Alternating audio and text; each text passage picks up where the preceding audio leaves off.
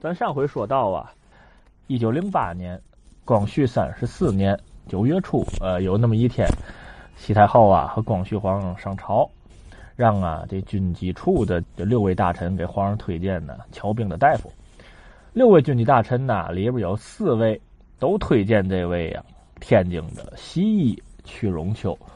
是吧？立马啊，这个消息就通过屈荣秋的一位学生从北京打电话传到了天津，哎，传到了屈荣秋耳朵里。呃，说到这个地方时候啊，昨天我有点口误。这个学生啊，啊，姓黄啊，不对，他呢姓王，呃，名文藻，呃，字仲勤，是他们广东的老同乡。同样啊，也是打呀香港那个洋学堂皇仁书院招来的生源。呃，一八九六年到一九零零年这个时间段里，在北洋医学堂就读，呃，最后是第五届的毕业生。王文藻啊，算是屈荣秋的亲传弟子之一了。呃，王文藻毕业以后呢，很受到啊屈荣秋的这个器重和嘉奖，就直接给他安排到了袁世凯帐下，做这个贴身的医官。当时啊，袁世凯就在天津，呃，直隶总督府任上。呃，后来呀，呃，袁世凯就升官了，到北京做了外务部的尚书，兼任这个军机大臣。王文藻啊，也跟着来北京了。所以咱现在说这年头，就是正好啊，呃，王文藻和袁世凯呀，呃，都在北京。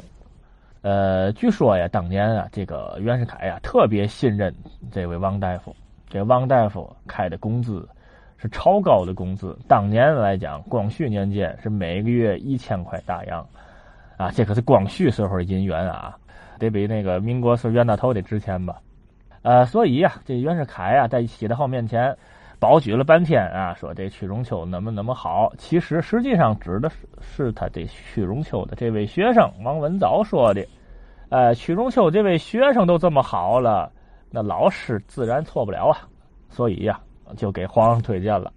呃，屈荣秋打王文藻那儿啊，得到消息后啊。呃，他在天津就嘀咕上了，呃，一宿他也没睡好觉。第二天呢，时任直隶总督的这杨世香，他就接到了啊，打北京袁世凯还有庆王爷两位从北京派来电报，意思也是啊，抓紧让屈荣秋进京给皇上太后瞧病。据屈荣秋自个儿的这个记录啊，这一天呢是呃一九零八年，也就是光绪三十四年农历九月初十。这一天呢，曲荣秋就进京了。他还带了另外一位天津的西医大夫，这位也不是外人呢，是他的呀同门的师弟，毕业比他晚一班，呃，叫关景贤，关大夫。这位关大夫啊，是医学馆第三班的毕业生，啊，也是马大夫生前呐最后一班的亲传弟子了。那时候啊，关景贤呢是留啊天津北洋医学校任教了。呃，屈荣秋到北京后啊，见的头一个呀啊，并不是皇上太后，呃，也不是袁世凯袁大人，见的是谁呢？见的是庆王爷，哎，老庆王爷一匡。哎，这儿呢，咱呢多说两句儿。呃，这位老庆王爷呀，别看这是满清的王公贵族啊，但是他呢，呃，是一位新派人物，打心眼里头啊，还是喜欢这洋玩意儿。所以这老庆王爷一匡啊，呃，自打请屈荣秋屈大夫给他瞧过那一回病以后啊，哎，就是信任上这西医了，哎，也就是特别倚重屈大夫，还特请啊屈荣秋来到这个庆王府教他们家子女啊，也就是所谓的这个哥哥贝勒们呢，啊，学习英文。所以屈荣秋跟这个庆王爷他们家关系处的呢，也是相当的好啊，啊，这回啊。屈大夫又来北京了，啊，甭问，肯定先得去庆王府拜望一番。这回他来庆王府可不一样了，心里是忐忑不安，主要是告饶一番。因为嘛，屈荣秋屈大夫心里话，我这个在天津卫生总局干的好好的，我怎么突然跑这这宫里当御医来了？呃，那么话说的，对吧？要不啊，庆王爷，咱还是算了吧。这这您就看出来了，屈荣秋他依然到这时候还是害怕，还是害怕呀，入宫，呃，万一出点嘛事儿。庆王爷就说了，这事儿啊，你不赖我哈，军机大臣联合举荐您，你呀是去也得去，呃不去也得去。但是啊，庆王爷又把话拉回来了，你呀到宫里，你该怎么瞧啊，你就怎么瞧，别怕，哎，出了任何的状况啊啊，你也先给我汇报，我呀直接向西太后啊秘密汇报，啊这里出点嘛事儿，保准没有你的责任，不就完了吗？啊，屈荣秋一看，哎呦，这这话都说到这份上了，咱呢硬着头皮上吧。过了两天，这农历九月十四号，一大早，在庆王爷的带领之下吧，屈荣秋带着他这位从天津来的师弟关景贤一块儿啊，就上了西山了，颐和园，觐见太后和光绪帝。西太后他打心眼里还是没有接受西医这套东西，所以他呢只是礼节性的问了问这西医诊治的办法呀，什么这些东西，提了提嘛呢？说中医里头啊最牛的，像这陈莲芳，就咱上回提那陈炳君，打南方苏州也不拿请来的，等等等吧，那些位都请到北京来了啊。那意思实不行啊，我还用中医，呃，所以呀。西太后啊，并没有真的想请屈荣秋给他本人瞧病的意思，完全没有。就是啊，呃，看看，呃，这俩西医大夫到底是不是干这个的，他给把把关。啊，当然了，有庆王爷在旁边啊，多加美言，屈荣秋自然也是对答如流。西太后啊，也就放心了。接下来呀，就给光绪皇上瞧病吧。呃，这个屈荣秋不看还则罢了，这一看，好家伙！光绪皇上这浑身上下就没有一处好地界呃，我念一下当时他的诊断啊，原文：常患遗泄啊，遗泄是什么？就是遗精早泄啊。常患遗泄，头痛、发热、脊骨痛，呃，没胃口，腰疼。此外，肺部不佳，似有劳症，面色苍白，无血色。呃，脉甚弱，就是脉搏很弱；心房甚弱，完了，这心脏也也不行。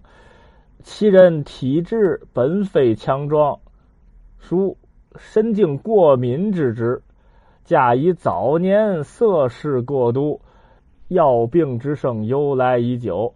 彼不经刺激，神经稍有震动，或闻锣鼓响声，或有衣雀摩擦。或偶有性的刺激，即行一些，呃，且不受补，遇事补药，呃，一泻愈频。这个病啊，您您听这意思了？好家伙了，太厉害了！怎么办呢？来吧，去荣秋去大夫，当然啊，哎，有办法。首先呢，是问皇上呢，取点尿回去验尿，又开了方子，内服外敷，开了一。一个系列的西药，当然这个时候屈荣秋他明白，不能啊自个儿拿药，自个儿抓药出问题怎么办？找第三方。现在咱讲话啊，找第三方。您啊自个儿，北京不有东交民巷吗？那边不有外国使馆？哎，那有外国医院，到那儿抓药。实不行，从天津抓药也行。嘿 反正啊，呃，我不管那药，您自个儿抓。呃，屈大夫给光绪皇帝开的这些药。